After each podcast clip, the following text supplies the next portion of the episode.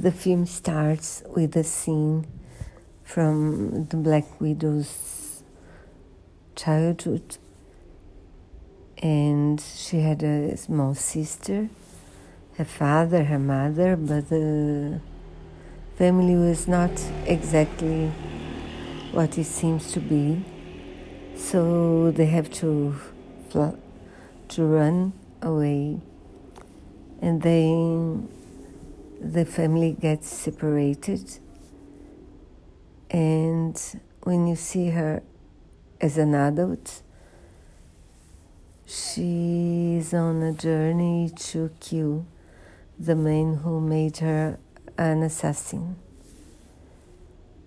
And she meets her sister with the same intention. And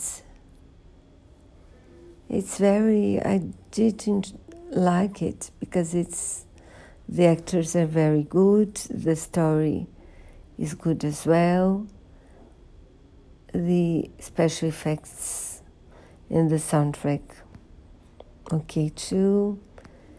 So I did have a good time in the movie theater. I hope you enjoy. Ah, don't leave the the room before the very end because because you know what happens.